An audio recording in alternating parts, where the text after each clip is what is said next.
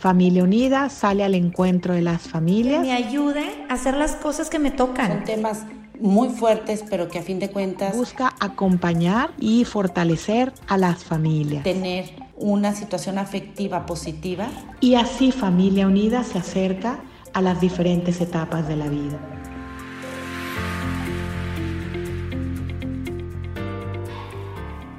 Hola papás, qué gusto volver a coincidir por aquí. Gracias a Familia Unida por permitirme estar de nuevo con ustedes.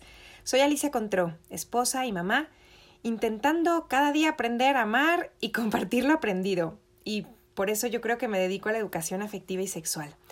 En este mes, que solemos dedicar un día a los enamorados, pensamos que sería oportuno hablar de los primeros amores de los hijos. ¿Ya les pasó? ¿Ya se estrenaron como suegros? ¡Qué aventura, ¿no? Pues justo quiero dedicar estos minutos a compartirte algunas ideas que me parecen fundamentales para quienes estamos o estaremos en este camino. Los primeros amores son un gimnasio para el corazón. Les pueden enseñar muchísimas cosas, especialmente si los vamos acompañando. Claro, puede surgir esta primera objeción, ¿no? Pero Alicia, es que están muy chicos, muy inmaduros, muy lo que sea. Más allá de la edad, yo creo que es una oportunidad para que validemos el deseo detrás de él, el deseo de sentirnos mirados, preferidos, aceptados, acompañados. Y esto, no sé si lo has pensado, pero es normal en todas las etapas de, vida, de la vida. Pero claro, cuando despierta el impulso sexual en la pubertad, después la adolescencia de nuestros hijos, hay un deseo particular de experimentar esta predilección hacia mí de parte del sexo opuesto, ese ser elegido por el otro que es diferente que yo. Cuando a alguien les gusta y son correspondidos, ¡wow! La alegría, toda la familia se entera. Eh, o lo mismo a la inversa. Cuando no es así, y entonces viene la tristeza. Aquí te va el primero de cuatro consejos para padres.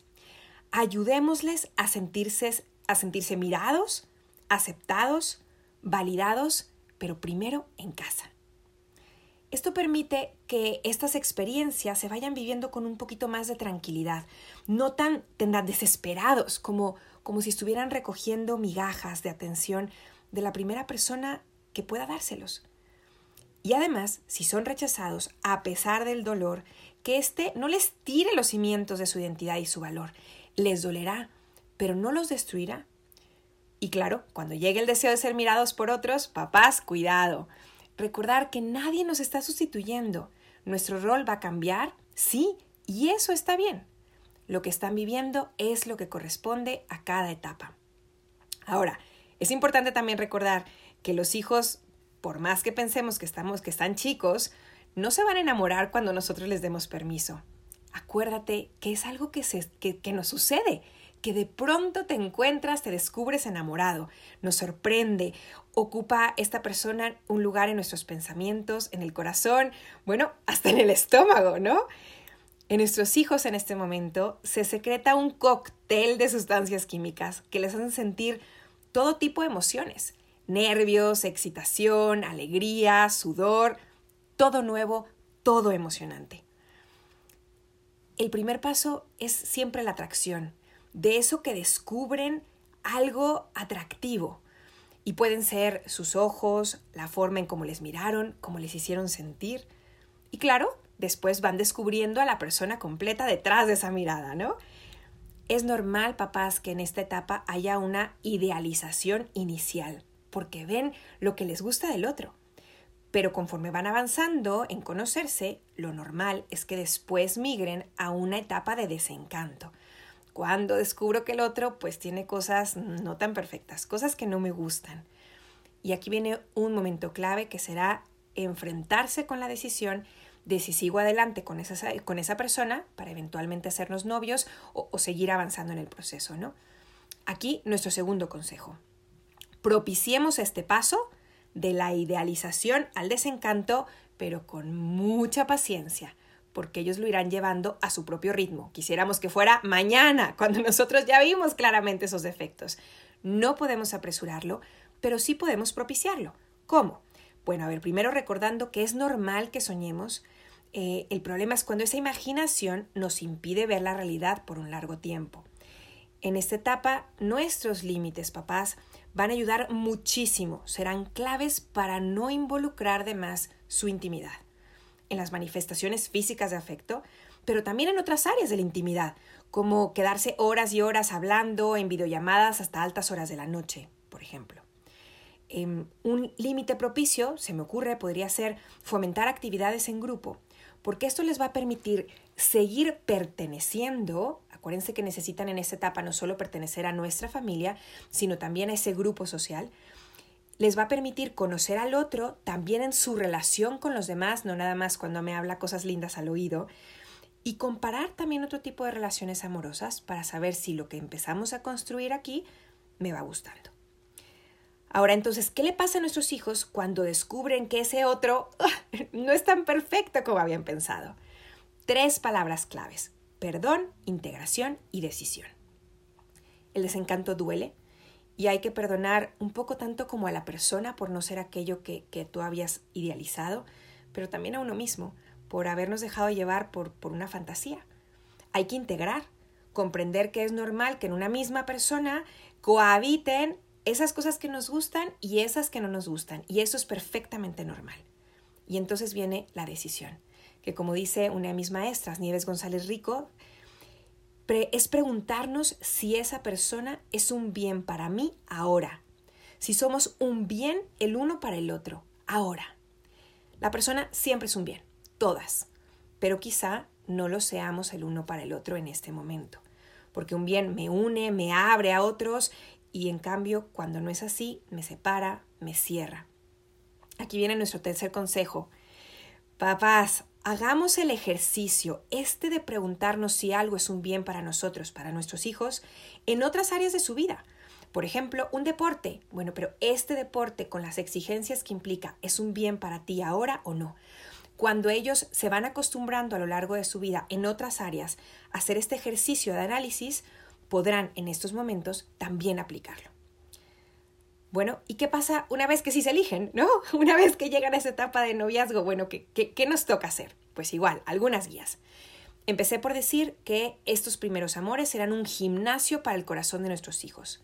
Bueno, pues esta etapa de noviazgo se puede volver un gimnasio de autoconocimiento, porque les va a permitir conocerse a través del otro, aprender cómo resuelvo conflictos, y aquí algo importantísimo, descubrir en mí mismo qué elijo, qué me atrae y por qué elijo, por qué me atrae eso. Aquí quiero sembrar un paréntesis para otro tema que ojalá tengamos oportunidad de, de platicar en otra ocasión. Pero ¿qué pasa cuando en nuestros hijos vemos que hay una elección no ideal? Cuando esa elección no responde al bien mayor de la persona. Papás, no etiquetemos en ese momento al hijo, sino ayudémosle, nosotros, y quizá también con la ayuda de expertos, a descubrir qué hay detrás de esa atracción que quizá no es la ideal, que quizá está desviada, que quizá no corresponde con la naturaleza de la persona y cómo fuimos pensados. Entonces, regresando a este gimnasio autoconocimiento, nuestro rol siempre y como en todo va a ser acompañar. Por ejemplo, involucrarnos, emocionarnos con ellos, pero con distancia. Mamás, acordémonos que sus experiencias son de ellos, no son las nuestras. Hay que eh, ayudarles, o te invito a que les ayudemos, a hablar en muchos idiomas para expresar su cariño y no solo el poco lenguaje hipersexualizado que les presenta el entorno. Te invito a que nos acerquemos al, al novio de mi hija, a la novia de mi hijo, lo suficiente para hacerles ver que nos interesa, para conocerle y también permitir que, él o ella nos conozca, pero con la justa distancia para que no se enganchen demasiado y que si llegaran a romper, pues no haya que romper también con la familia completa. Te invito a que tengamos muchas conversaciones que les ayuden a valorar, también a disfrutar y a discernir lo que están viviendo, a observar, a ponerle nombre a cada una de sus experiencias, Em, y también con respecto a la sexualidad, qué es lo que están sintiendo, eh, cuáles son esos límites que ellos mismos están poniendo. Eh, ayudémosle con nuestras conversaciones a tocar base con lo que experimentan y con lo que viven en base a una realidad clara. ¿no? Em, te invito a que los acompañemos con permisos, con límites muy claros, para que puedan cuidar su intimidad de corazón de mente y también de cuerpo, para mantener una distancia justa que les permita ir, viviendo cada momento, que no se vayan comiendo etapas antes de tiempo. Eh, particularmente con, con los hijos más chicos que empezaran con estas experiencias, te invito a que propiciemos muchísimo más que con los mayores actividades en grupo para que se sigan conociendo y para que consoliden siempre en el fondo la amistad. No quiere decir que esto no sea importante con los hijos mayores, pero es muy distinto un noviazgo llevado en la secundaria que en la universidad. Y aquí nuestro último consejo para padres, número cuatro. Te invito, papás, a que modelemos los lenguajes del amor.